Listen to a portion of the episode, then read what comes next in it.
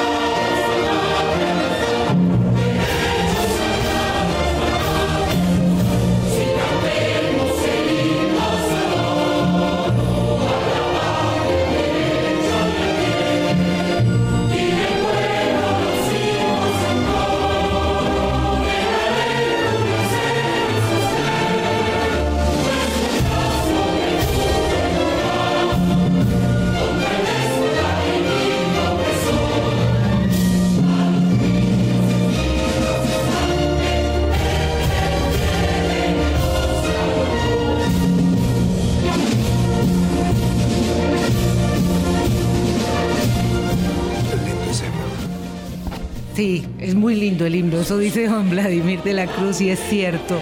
Qué bonito ese y otros de los himnos que acompañan la celebración de nuestra independencia. Tuve un dedazo ayer y puse 101 años. Bueno, claro, y me cayeron y con razón. Es que me, cae mucho, me caen muchas veces sin razón, eh, sin justificación alguna, pero ayer sí me la gané. Puse 101 y claro, como decíamos, nos eh, chiquillos nos basurearon. Don Vladimir de la Cruz, gracias por hacer parte de nuestro Hablando Claro en este día tan soleado, maravilloso, embotellado, todo está embotellado, toda, toda la ciudad, las cabeceras de provincia, todo debe estar así por este chascarrillo que ha significado eh, la celebración un día y el feriado otro. Pero bueno, lo cierto es que conmemoramos 201 años de independencia. Tal vez no tiene la impronta, el significado que se le daba a los 200, pero es que aquellos 200 todavía derivaban en un poquito de limitación y en un poquito apenas de salida de ese gran trauma y ahora estamos abiertos, completos, eh, contentos, eh, celebrando un aniversario más de nuestra independencia. Gracias por tomarse el ratito de venir con nosotros esta mañana, don Vladimir de la Cruz. No, muchas gracias a usted, Vilma, y, y muy complacido estar no solo con usted, sino también con sus queridos radioyentes que son muy fieles a su programa. Eh, ese, ese bicentenario, usted tiene razón, pero el, el bicentenario lo que hizo fue como celebrar 200 años de vida independiente, Ajá. porque eso fue lo que se celebró, Claro. ¿verdad? Que desde 1821 a 2021 teníamos 200 años, y entonces esa- ese, ese número de los 200 años fue el que sirvió como para hacer el gran alboroto, digámoslo así, Exacto. del bicentenario. Pero el bicentenario teóricamente empieza a partir de ese año. Ya Estamos en la Costa Rica del bicentenario, la que ya tiene 200 años. La otra es la Costa Rica de cero. Cuando Bueno, empezó a Vladimir y caminar. yo eh, somos de las personas que eh, eh, estábamos eh, conmemorando de 150 años. Sí, claro. Y ahora En el 71. no digamos, no digamos que, que, que 100 años, porque no, pero, pero 150 años sí.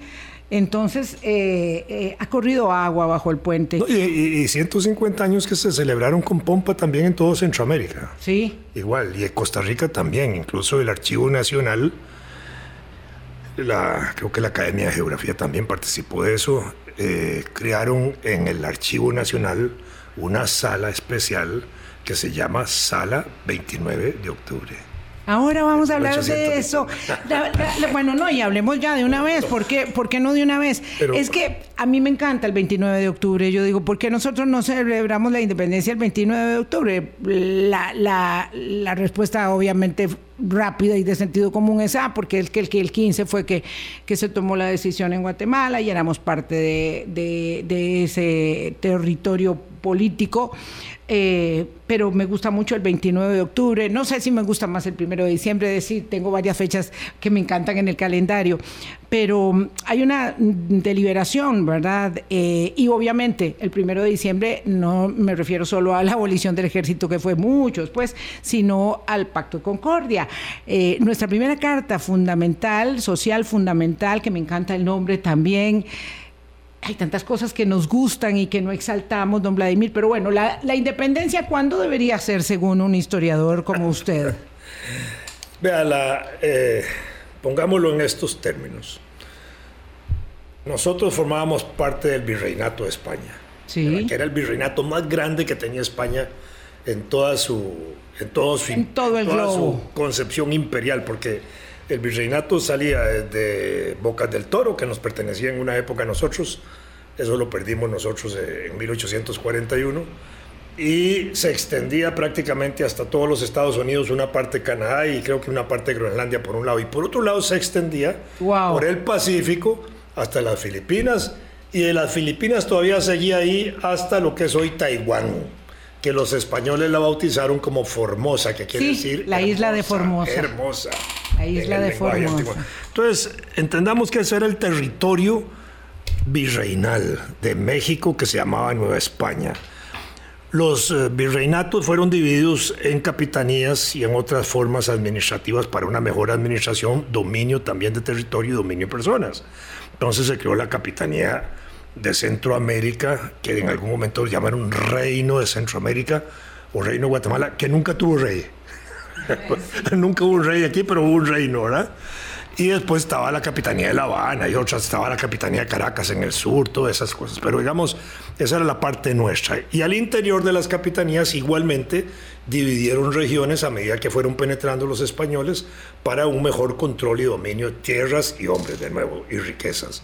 Entonces se crearon una serie de denominaciones administrativas, intendencias, audiencias, corregimientos, alcaldías mayores, alcaldías menores, provincias, como éramos la provincia de Costa Rica, eh, con la constitución de CAI de 1812 se crearon diputaciones desde Guatemala y la de León, nosotros pertenecíamos a la de León directamente, pero también dependíamos en otros aspectos de la de Guatemala, por eso es que nos van a llegar las dos actas, ¿verdad? El área, esto es importante, el área del sur de México, Chiapas, pertenecía a la Capitanía General de Guatemala. Es decir, nosotros éramos Chiapas, Guatemala, eh, eh, Honduras, Salvador, Nicaragua y Costa Rica y el partido de Necoya. Esa era nuestra región. Panamá era de la Gran Colombia.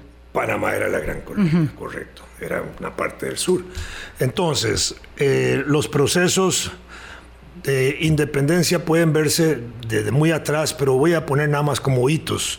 Muy, porque no tenemos tiempo. Este, ah, no, además, este, con, con, el conocimiento y la prodigiosa memoria de don Vladimir de la Cruz, podríamos estar aquí hasta las 10 de la mañana, por lo menos, y si no más, y a las 9, por cierto, nos despediremos porque empieza la transmisión especial de Noticias Colombia de los actos eh, oficiales de este día. Perdón. Entonces, digamos, habían contradicciones importantes entre criollos españoles nacidos en América y los peninsulares que eran autoridades, que eran generalmente españolas. Se dice que alrededor del 98% de todas las autoridades españolas en América fueron peninsulares, muy pocos criollos. Pero los criollos tenían a cargo sus actividades económicas que eran las que manejaban ellos. Y eso produjo contradicciones incluso de libre comercio. Los criollos de alguna manera querían establecer, digamos, libertades de comercio para ellos negociar directamente con ingleses, con franceses, con lo que fuera, sin dejar de ser colonia española. Eso no fue posible, entonces los criollos tienen que meterse en la cabeza de que para poder hacer eso solo tienen que luchar por la independencia política para poder tomar decisiones propias. A eso influye la revolución de los Estados Unidos, la liberación de las colonias, la independencia en 1776, influye la revolución francesa indudablemente, y la revolución francesa, para decirlo rápidamente, impacta España en 1808 cuando Napoleón eh, quería llevar repúblicas por toda Europa incluso hasta Rusia, allá fue derrotado en la batalla de Borodino y de ahí lo derrotaron y salió. Y durante el periodo en que él pasa por la península ibérica, ocupa no solo España, sino Portugal, y en España captura al rey. lo tiene preso e impone él a un pariente de la José, José Bonaparte. Y en ese periodo de ocupación francesa de España se producen juntas regentes en España que tratan de gobernar sin el rey y se desarrolla un movimiento juntista en España en favor de Fernando VII que peleaba por varias cosas. Una, contra la ocupación francesa de España, por la libertad de España de Francia, por la independencia, usando el término independencia, de España de Francia. Y no, eran las mismas, y no eran las mismas razones que en América. No eran las mismas razones que teníamos. Exactamente iguales. Y aquí ya en esa época, 1808, habían empezado a producirse sentimientos de libertad en todo el continente. ¿verdad? Y esas razones que había para luchar contra la ocupación española, eh, francesa en España, eran válidas para lo nuestro. Y en 1808, 15 de septiembre de 1808, 8. 1808, un costarricense, Pablo Alvarado, estudiante de medicina en Guatemala, proclama o dice o, llama la atención con el primer grito por la libertad de América, puesto por él mismo con sus palabras, reconociéndose él que él había sido el primer gritón, digámoslo así, que reclamaba la libertad de América en la región. Paréntesis para tomar nota de lo que nos va contando don Vladimir de la Cruz, de que hay muchos héroes anónimos que no están reconocidos en ninguna parte, como, como Pablo, Alvarado, 1808, costarricense, porque además los centros de estudios eran Guatemala y Nicaragua. Nicaragua, sí, después de, después de 1812, después. con la Universidad de, de, León. Exacto. Y eh, entonces Pablo Alvarado es capturado por el gobernador guatemalteco. Lo quiere mandar aquí y el de aquí le dice que no, que se lo deje allá. Entonces lo tuvieron preso más de un año. Ah, por el gritito ese de la independencia y la libertad. Sale de ahí y se queda en Guatemala, de ahí conspirando por la independencia, estudiando, en fin, haciendo las tareas que tenía que hacer en ese sentido. 1810, para brincar, porque tenemos que hacer brincos, no, no podemos sí. hacer muchos detalles. En el sur de México, se produce un movimiento conspirativo contra el virreinal, contra el virreinato, que fue la conspiración de Querétaro. Eso produjo que el 15 de septiembre, en la noche al 16, el padre Miguel Hidalgo y Costilla produce lo que se llama el grito de Dolores, porque se da en la ciudad de Dolores, ¿verdad? De ese momento y es un llamado a la insurrección y a la lucha por la independencia. Entonces, tenemos 15 de septiembre de 1808 con Pablo, 15 de septiembre que lo celebran los mexicanos como la fecha de independencia, 1820. 1810, ¿verdad? Sí. Y, es, y nosotros somos parte del virreinato, es, es que a veces nos, nos desconectamos de esa idea, ¿verdad? Entonces ahí tenemos esas dos particularidades y ahí sigue el proceso de independencia. En el sur de México em, es donde se agita más el proceso revolucionario. De ahí después vienen otros procesos, fusilan a, fusilan a Hidalgo, fusilan al padre Morelos, que es continuador de eso. En el proceso de independencia participan muchos sacerdotes. Cerca de 150 sacerdotes participaron en todo el proceso de la independencia en América. Esto es interesantísimo. Sí, no, no se entiende el proceso eh, sin la participación eh, de, la, de, los clérigos porque eran... Eh, estaban en todos los ámbitos de la vida. En Colombia hubo un Camilo Torres, que después se repitió como nombre en 1970. Y esto es muy, interesante entonces, aunque sea a grandes saltos, para comprender que las cosas todas, las circunstancias del devenir, eh, eh, de la construcción social son procesos. Es decir, no fue simplemente que hubo ahí una reunión el 15 de septiembre de 1821, se reunieron los guatemaltecos, tomaron esa decisión, nos llegó a nosotros después el 29 de octubre, que por ahí empezábamos, eh, y rápidamente, eso sí, tomamos una ah, decisión para tener un pacto mínimo de acuerdo social, para hacer nuestra primera constitución, pero todo un proceso largo que venía desde los vientos del otro lado del Atlántico. Eh, ¿Cuál es su fecha favorita? Para mí la fecha de independencia es 29 de octubre de 1821. ¿Por qué?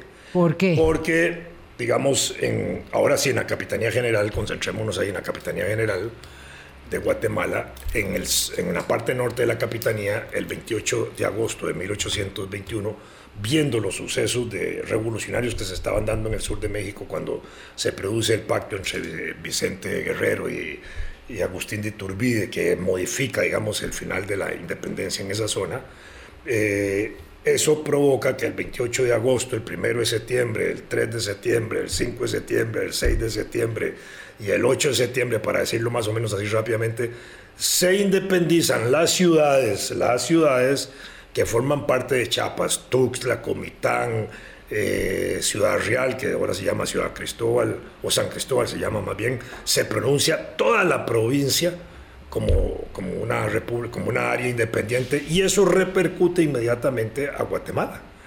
¿Por qué? Porque era parte de Guatemala y están a la pura par. Y en Guatemala los sucesos de Chiapas conducen entre 8 pues, de septiembre, digámoslo así, y el, y el 13 de septiembre, un movimiento ahí eh, de movilización popular donde juega un papel muy importante la esposa de Pedro Molina, médico, que había sido maestro y profesor de Pablo Alvarado, independentista, de los más radicales independentistas, uno de los próceres más importantes de todo Centroamérica, eh, Dolores Bedoya, moviliza ciudadanos y mujeres el 13 y el 14 y hacen vigilia, ahí sí usan farolitos y teas y antorchas. Quizás eh, el símbolo de la, de la tea y la antorcha tenga que ver con eso que pasa en Guatemala, que hay que movilizarse la parte vespertina y nocturna para poder ir a presionar al, Palacio de los Capitanes, donde se iban a resolver estos problemas. Y, y, ahí juega ese papel importante. Y se movilizan varios centenares de personas, incluso se recogen casi 500 firmas exigiendo la independencia. ¿ah? Fíjense que es importante eso. Entonces, sí, 500 son muchísimas. Ah, en esa época sí. Muchísimas. Y en ese momento, entonces, 15 de septiembre, ahora sí, Guatemala declara su independencia, la independencia de Guatemala. Exacto. Pero al declarar Guatemala la independencia, que era la capital de toda la región, y al decir somos independientes, ahí automáticamente quiebran toda la, toda, la capitanía. Claro. Y entonces el acta misma conduce a que ellos inviten a que cada provincia ¿verdad? Salvador, Guatemala, Honduras, Costa Rica y el Partido Único ya tomen sus decisiones. Exacto. Y entonces el 15 de septiembre, aprobada la independencia de Guatemala, se comunica inmediatamente para que cada una de las regiones lo hagan. claro, inmediatamente como tan rápido era posible. El 21 de septiembre lo hace Salvador, el 28 de septiembre lo hacen Comayagua y Tegucigalpa de Honduras, el 28 de septiembre lo hace Nicaragua, en una forma, digamos, eh, vacía, porque ahí influyó el obispo Jerez, eh, que puso una coletilla en esa acta del 28 de septiembre diciendo hasta que se aclaren los nublados, del, día, del lo que era una independencia como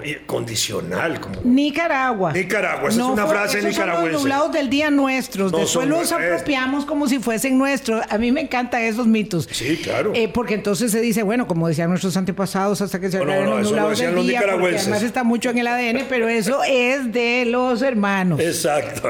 Y entonces a nosotros nos llega la noticia, 13 de octubre, 13 de octubre, del acta de Guatemala y del acta de León. y por eso la deliberación de Vladimir sería entre si hacemos lo que Guatemala o si hacemos lo que Nicaragua. Bueno, no por eso, pero digamos, esos dos llegan esas noticias el 13 de octubre. Y cuando llegan aquí el 13, el 11, en, en Nicaragua ya habían rectificado el acta del 28, habían hecho otra acta, ya declarando la independencia.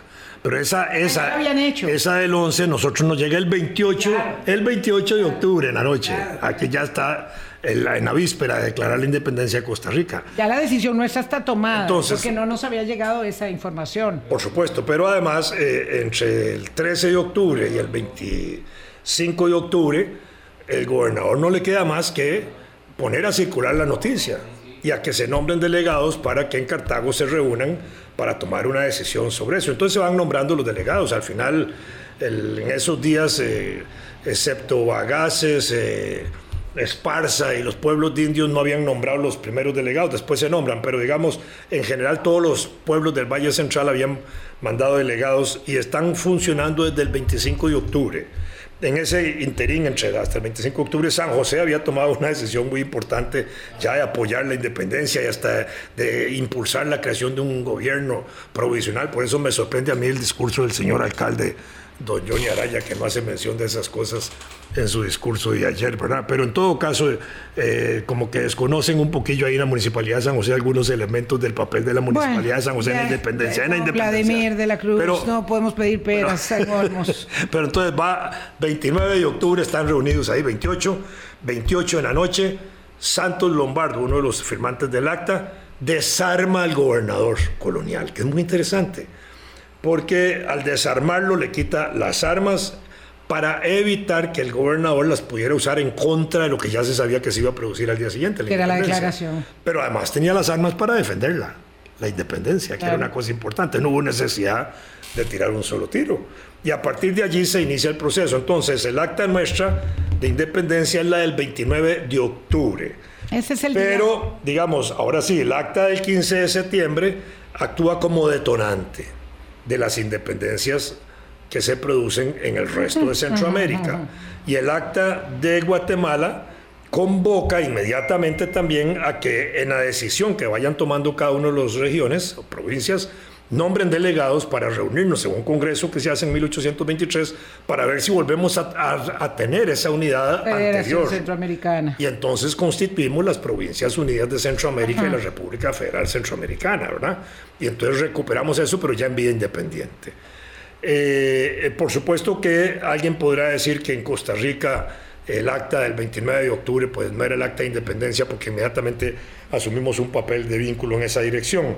Pero lo importante es, primero se declara la independencia y ya independientes, hombres libres, tomamos, tomamos las decisiones que queramos. Eso es la cosa. Y la otra cosa interesante del acta de Guatemala es que a la hora de decir que hay que nombrar los delegados, se dice que debe ser uno por cada 15 mil habitantes y además se dice y deben tomarse en cuenta o incluirse a los ciudadanos originarios de África. o sea, Interesante. a los afrodescendientes. Por supuesto, pero eso que está diciendo el Acta de Guatemala, aboliendo la esclavitud claro. y creando la ciudadanía, hombres libres a los negros, y les está dando posibilidad de elegir y ser electos. Permítame, don Vladimir. Ese es un dato que poco se maneja. Ese me parece fundamental y además quisiera traerlo después de la pausa a la mesa, eh, virtud a el, efecto de la proporcionalidad de la representación que se dio, que esa no la tenemos hoy. Sí, claro. Que esa no la tenemos en la democracia de hoy. y ahora tenemos un representante por cada 90 mil habitantes. Claro. Y un diputado, quiero decir. Un diputado, por supuesto, y que los empeños para cambiar eso no han sido posibles. Eh, pero ya vamos a hablar. 8.22, regresamos con don Vladimir de la Cruz. Colombia con un país en sintonía 824. Hoy es jueves 15 de noviembre, 201 años de vida. Septiembre. Ah, de noviembre dije, tengo un colocho de fechas. No, no, estoy muy mal. De septiembre. ¿Usted sabe lo que es decir una fecha mala con don Vladimir? Para que no me la, basuren más tarde. No, gracias, don Vladimir. Eh, y bueno, celebrar este día de cumpleaños porque es un día festivo, es un día de color, eh, siempre hay una mañana esplendorosa, después de unos aguaceros terribles que hacen que el desfile de los faroles siempre esté pasado por agua y el de la antorcha. Ah, nota al pie de página, don Vladimir, entonces, ¿por qué en Costa Rica hacemos faroles? Es una reminiscencia de lo que pasó en Guatemala, faroles y antorchas, algo, digamos, simbólico, porque aquí eh, las decisiones se tomaron de día. De día llegó la noticia. Y circuló en, Centroamérica de día. Sí. Porque en aquella época era muy difícil circular de noche, caminar de noche. los caballos de noche. Primero los caminos, los caminos eran muy deficientes, muy malos. Y segundo, habían animales salvajes en esa época. Tigres y ese tipo de cosas. No se podía andar ahí de noche por los por los zacates y por los, por los montes y por todo lado. Entonces, la noticia circula de día fundamentalmente, por eso a nosotros nos llega desde el 15 de septiembre hasta el 13 de octubre, casi un mes duraron en llegar a pie aquí. El recorrido de la independencia, los muchachillos lo hacen ahora en par de días desde Guatemala hasta Costa Rica casi, ¿verdad? Sí. Entonces, eh, entendamos que eso no es así, eh, la, la, independencia no venía de esa forma. Pero por dicha que existe esa, esa actividad simbólica tan importante, porque uno está de fiesta en el momento que oye pasar por su casa, a donde sea que esté su casa, eh, las sirenas que anuncian que vienen los muchachos detrás y las muchachas este, corriendo. Es una de las fiestas más lindas que hay. Usted sabe que yo participé en, en, el primer desfile, que fue en 1964. Yo estaba en quinto año de colegio y me tocó correr ahí un pedacillo en la calle de San Pedro.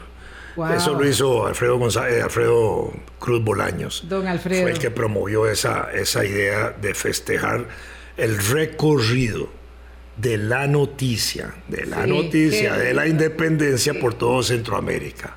Eso es lo que se celebra realmente, que con esa antorcha nos va llegando la noticia de la independencia de Guatemala para que nosotros tomemos la decisión de independencia y también. Entonces ahora que usted hablaba del discurso mm, omiso, para ponerle un nombre bonito al discurso de, don Johnny Araya, eh, ¿por qué hay discurso?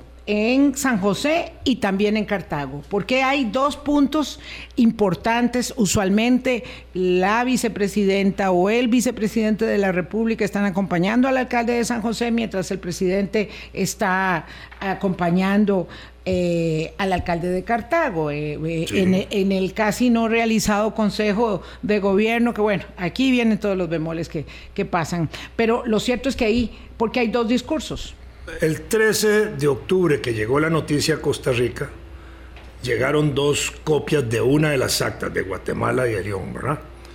Eh, de paso, el acta de Guatemala no existe original en Costa Rica.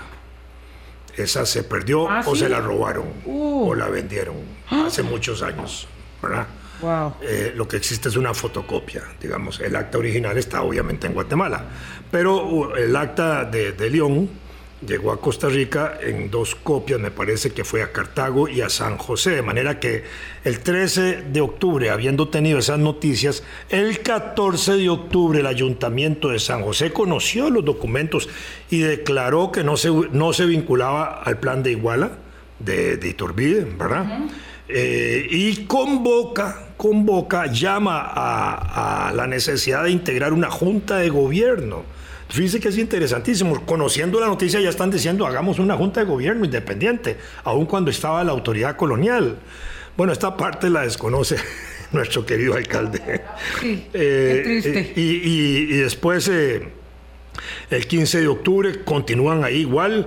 El 16 de octubre también eh, San José vuelve a proponer la- el nombramiento de una junta provisional y ahí siguen. Entonces, eh, en ese sentido, a- incluso al pronunciamiento de San José se suman Escazú y Alajuela. Entonces, ese es un movimiento de agitación que se produce en el país muy importante. Claro, porque no es que estaban días. aquí las provincias delimitadas, como usted, No, no. como uno las tiene en la cabeza. eran ciudades. Claro. Sí, sí, lo eran que decía. San José no era lo mismo que lo que decía Escazú. Entonces viene, viene la independencia, la noticia de la independencia recorriendo así. Entonces, esa, esa, esa actividad de los faroles puede simbolizar eso que bien decíamos de la lucha de la- y las movilizaciones de las mujeres y de los ciudadanos en Guatemala, que sí se hizo en la parte vespertina nocturna de Guatemala, porque ahí se reunían de noche. En el resto de la Centroamérica no fue así, más bien se reunían a- al amanecer, ¿verdad? Como buenos campesinos. Eh, la otra parte que puede tener de símbolo la, la antorcha o la tea o el farol mismo es la luz contra la oscuridad, la libertad contra el- la dominación española, la libertad eh, el que significa también el ciudadano contra el vasallo y el súbdito, ¿verdad? La persona libre contra el sometido, digamos así. Si uno le da esos símbolos, eso vale eh, perfectamente Claro. a eso, pero no es que la antorchita ni el farolito sean la libertad misma. Sí, sí, sí, claro. Porque a veces se, se asocia a eso y, a- y hasta quieren, han tratado de señalar eso simbólicamente, lo cual no es correcto, ¿verdad? Eh, como ahora que hay una diputada que quiere establecer el acta de independencia, acta de independencia a seca, sin decir si es la del 15 de septiembre, si es la del 29 de octubre, como un símbolo nacional. Eso es una tontería. Pero bueno, eh, Pero de eso estamos ahí este, todos los días. Este, vamos a ver, es que, es que a veces es inevitable, ¿verdad? Eh, este, traer a valor presente ciertas, de, ciertas es que no son iniciativas, son ocurrencias. Ocurrencias. Eh, como por ejemplo, bajar el porcentaje eh, mínimo de votación para la elección en primera ronda. Eso es que se le, se, le, se le pone a uno, se le crispa a uno eh, el pelo. Y luego... eso era lo más eh, absurdo, porque lo más práctico hubiera sido decir que no hay segunda ronda y que se gana con mayoría de votos. Eso era más fácil. Claro, y de una vez se apela a uno la legitimidad y la representatividad y todo lo demás. Y, y, ahora esto, perdón, don Vladimir, esto de, de, de una multa gigantesca para el que no va a votar, era como de casi medio millón de colones hasta millón y no sé cuántos. Este, hasta millón setecientos mil dicen. No, no, no, o sea, es una cosa increíble. Tontito ahí que está pensando en eso. Sí, pero ¿qué pasa? ¿Qué no sucede, verdad? Eh, y claro, cuando entonces uno plantea que la representatividad versus el aumento de la población, porque tenemos el mismo número de diputados que cuando éramos un millón, de personas y somos 5 millones y pico, este, entonces se plantea y esto es, esto es correcto, ¿verdad? Que hay que aumentar el número de diputaciones para mejorar el nivel de la representatividad. Bueno, y hay uno, yo tengo miedo si salimos y nos tiran unos tomates allá afuera, porque la gente dice, pero están locos, porque no se eh, conduce. Eh, la realidad de la representatividad, de la representación que debiésemos tener con la ah, situación eh, digamos, de la, de la calidad del debate, de la pertinencia de las de los planteamientos y, las iniciativas de ley, en fin, todo esto un poco venido sí, Sí, claro. Ese dato que usted multiplicó rápidamente de que en los días de la independencia se hacía un diputado por cada 15 mil habitantes, ¿verdad? Eh, ese otro que usted vuelve a llamar la atención de que cuando empezamos la Segunda República, ¿verdad? Y la nueva estructura política del Estado con la nueva Asamblea Legislativa. En ese momento habían 47 diputados. Después en el 56 se subió a 57. Y, en el 56 teníamos efectivamente un millón de habitantes. Y esos 57 eh, diputados correspondían más o menos a una cifra de uno por 18 mil habitantes.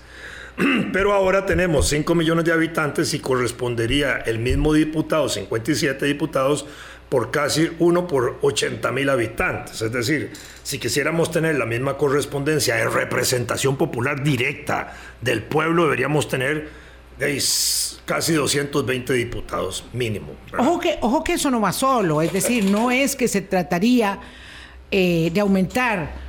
Eh, eh, las diputaciones por aumentarlas eso sería eso sería claro y además sería parte de una propuesta muy interesante que en su día no encontró el respaldo político necesario eh, de, Poder Ciudadano ya. Cuando yo estuve en la Junta de Notables en el 2010, en el yo gobierno propuse, yo propuse en el gobierno Doña Laura. justamente que eleváramos a 81 diputados.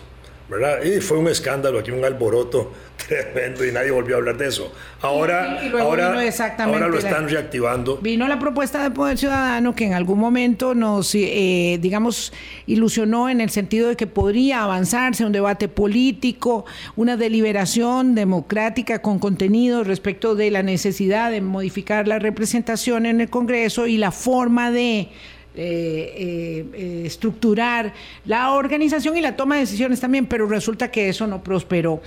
Eh, y yo ahí es donde tengo... Y hay tendencias más peligrosas, que es reducir más bien el número de diputados, que es lo peor todavía. Claro, yo ahí tengo, don Vladimir, una, una consideración que quisiera pedirle a usted, no solo como historiador, sino también como un analista agudo de la realidad nacional, un criterio.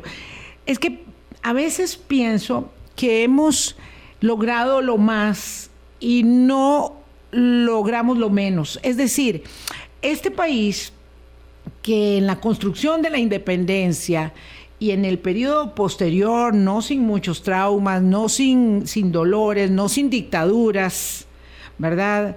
Eh, no sin quiebres institucionales, eh, también logró ¿verdad? En, la década de oro del 40, en fin, y en muchos momentos posteriores al, enfrentamiento de hermanos en, la guerra civil, todo esto también logró grandes consecuciones, ¿verdad? Eh, a propósito de mañana que conversamos sobre un reciente fallo condenatorio de la Corte Interamericana de Derechos Humanos contra Costa Rica, mañana es ese programa, yo eh, considerando, leyendo ayer el, fallo, decía, bueno, nosotros tenemos un bloque de legalidad tan poderoso en, tema, en temas de libertad de expresión del pensamiento, es una cosa tan consolidada que a nosotros en toda, desde que existe Pacto San José, nos han condenado dos veces.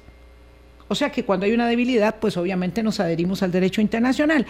Lo que quiero decir con este gran paréntesis, don Vladimir, es que tenemos eh, el soporte de una institucionalidad muy fuerte que ha logrado lo más importante, las garantías de, pensamiento, de libertad de expresión de pensamiento, la abolición del ejército, eh, la seguridad social, el código de trabajo con todo y que hay que irle haciendo reparacioncitas, ¿verdad? Porque se va quedando corto, y todo lo demás, la seguridad social que también hay que revisar y fortalecer. Pero luego parece que nos quedamos encrochados y no se puede avanzar en otras cosas que son muy importantes, como las noventa y tantas propuestas que hicieron ustedes en la Comisión de Notables, que fue una gran idea, doña Laura, y luego se quedaron engavetadas. Y de ahí en adelante... De esa solo se ha aprobado una que también fue iniciativa mía, perdone que lo diga así, que es la de la inversión de las sesiones eh, parlamentarias. Los periodos de sesiones. Entonces, logramos lo más y no pudimos con lo menos. ¿Usted estaría de acuerdo con eso o es un simplismo de mi parte? No, no, yo estoy de acuerdo con eso, pero creo sinceramente que nosotros como sociedad debemos abocarnos a discutir la posibilidad de una nueva constituyente. Uy, no. La, constitución, la constitución actual tiene casi 60 reformas y hay 60 y pico de proyectos para hacerle más reformas. Entonces, en esas circunstancias, de pronto lo que convendría es hacer una gran discusión nacional de si hay necesidad o no de una constituyente, de una Usted va por el sí, creo. En este momento yo voy por el sí. A, principios de este siglo yo estaba por el no. Bueno, vean qué cosa más curiosa, don Vladimir. Si hay algo en lo que ciudadanamente he tenido una enorme dificultad para decantarme a lo largo de años ha sido en ese tema. Y llegó un momento en que don Alex Solís había logrado convencerme de la pertinencia de esa discusión, pero no pero siempre no. Eh, ahora estoy convencida que no, y ya ustedes saben que aquí en Hablando Claro tenemos posiciones, pero yo recuerdo que por años yo dije que no tenía una posición porque no la tenía, no había podido madurarla. Hoy creo que es altamente inconveniente. Yo creo que el debate, el debate de la constituyente es importante. El debate siempre es bueno. Esa es la parte más rica del proceso. independientemente de si se convoca o no, pero que sí se convoque a un debate nacional sobre la necesidad o no de una constituyente. Eso en una primera fase. Yo siempre estoy de acuerdo con debatir todo lo que haya que debatir. Porque nos, permite estudiar mejor, digamos, lo que es la estructura del Estado y qué necesidades hay de reformas positivas. Sí, sí, sí. Eh, creo que debatir siempre será bueno. Eh, insultar no conduce a nada, porque lo que tenemos ahora es un, es un barullo de, insultos y descalificaciones que no sirven de nada, eh, ¿verdad? Y tenemos una capacidad enorme o una inclinación, ¿verdad? Y una tentación inevitable para caer en el debate eh, como muy segmentado de asuntos muy puntuales que yo digo siempre nos van quitando la atención en lo verdaderamente importante. Eh, vamos, tengo que ir a una pausa, pero si uno ve el desgaste que significa, nuevamente y por tercera vez estar hablando de vender el pobre Banco de Costa Rica, que parece el trapo de las cajetas, eh, antiguamente el trapo de las cajetas, oiga, es que, es que era el más usito y había que, que darle una lavadita de vez en cuando, pero el pobre Banco de Costa Rica, yo creo que el Banco de Costa Rica se debe sentir muy identificado con la prensa, porque va de canalla para abajo, va de canalla para nada, es el trapo de las cajetas un día sí y otro también, y uno dice, ¿y esto? Cuánto de sustantivo es a los efectos de las reformas que requiere este Estado? Un día de esto yo hice un programa sobre la historia del Banco de Costa Rica. Sí, lo escuché, don Vladimir. Y la titulé La historia de un banco que quieren vender. La historia del banco que quieren vender siempre, además. Es que lo quieren vender siempre.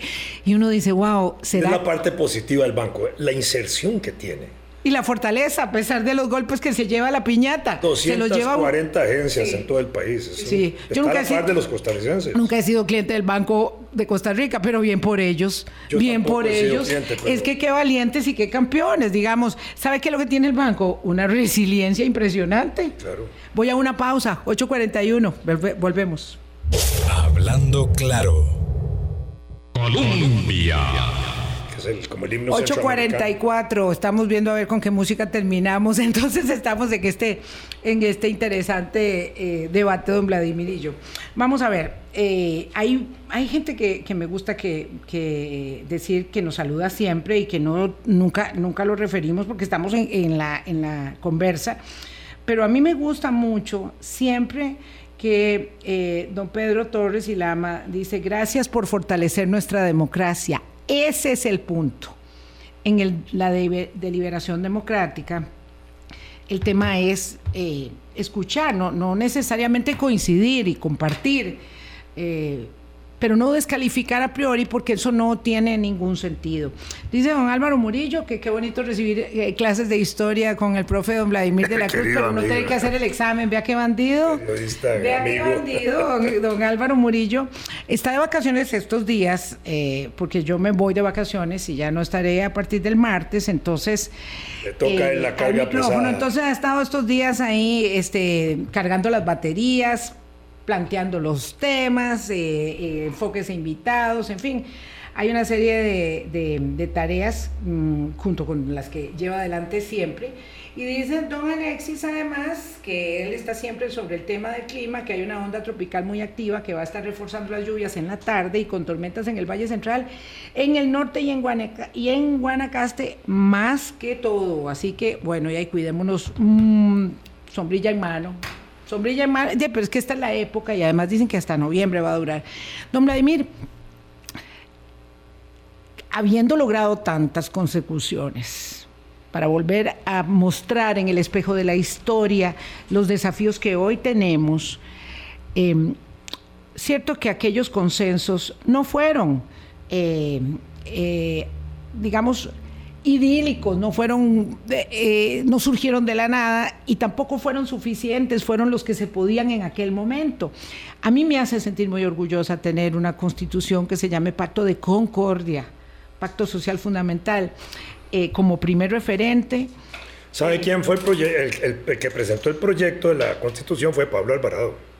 El mismo Pablo Alvarado, es lo que digo yo de Pablo Alvarado, que no tiene su lugar en la historia. Hay un eh, proyecto de benemeritazgo para él que no lo quieren activar ahí en la Asamblea Legislativa.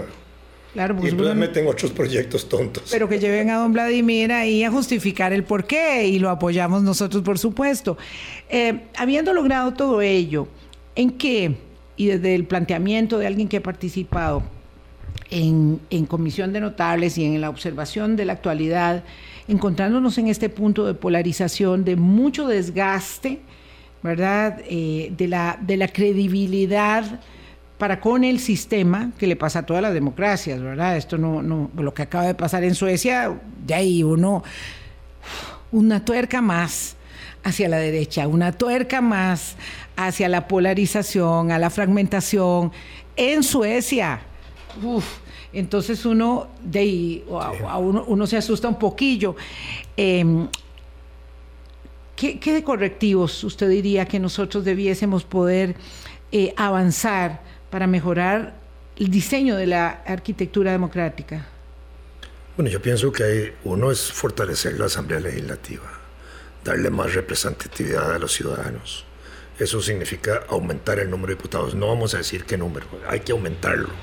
Esa es una discusión técnica eh, pero que es una discusión que permita que el ciudadano esté más cerca de sus diputados, ¿verdad?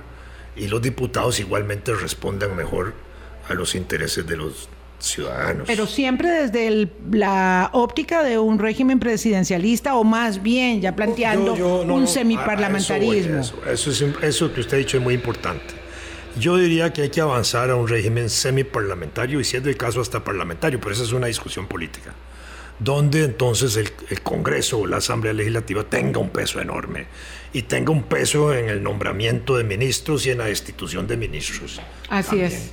Pero también juega en ese proceso parlamentario la posibilidad de destituir a todo el Congreso y volver a convocar elecciones para un nuevo Congreso. Sí, sí, bueno para una cosa y bueno para otra. claro, claro, Entonces yo creo que nosotros tenemos que avanzar. Yo creo que la sociedad costarricense es una, una sociedad madura, que los ciudadanos costarricenses son maduros eh, políticamente, pueden perfectamente entender esas situaciones y, fortalecer su bagaje cultural, cívico, político para entender qué es lo que más conviene a los intereses nacionales. creo, que, creo que habría, yo para mí habría que extender un poquito el plazo de gobierno a seis años por lo menos como México ¿verdad? Con posibilidad de revocatoria de mandato a la mitad. Ok. Ah, bueno, entonces ahí hay un Me encanta esto. Ahí hay un equilibrio. Igual el de los diputados. Me encanta estar en desacuerdo con él.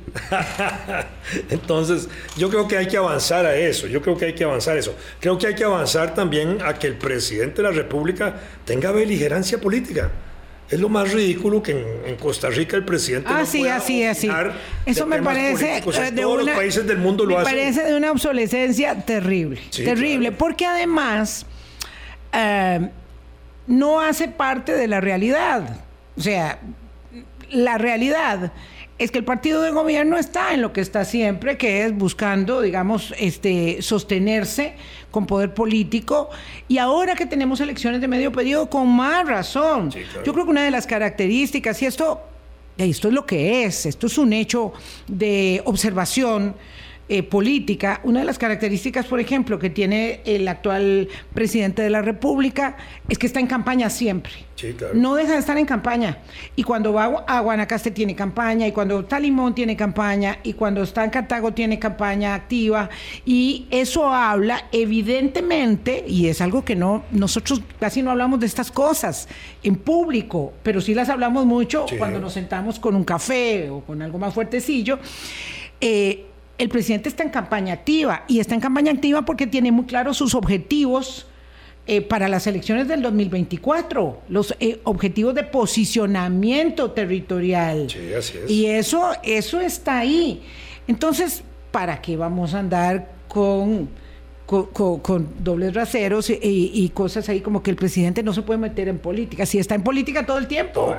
y la actividad del presidente es política. Eh, la actividad es eminentemente política. Es lo más político Los que hay logros en el país. son políticos. Es lo más político que hay en el país. Exacto. Sí, claro.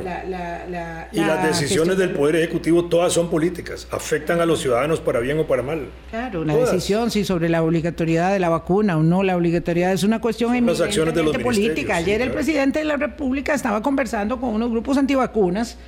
Ahí fue afuera de la casa presidencial a conversar con ellos, ayer o antier, ya la verdad no lo preciso.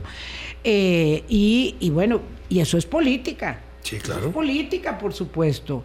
Eh, que sea la que usted eh, adhiere o no, son otros 100 pesos. Pero bueno, con ello vamos cerrando en estas reflexiones de la, de la independencia patria en un día que, que siempre me encanta mucho este, y que creo que nos sirve para reflexionar sobre tantas cosas que debemos resolver. A mí me gustaría que tuviéramos la capacidad, esa es mi, mi solicitud de cumpleaños de la independencia, que tuviéramos la capacidad de disentir, de conversar.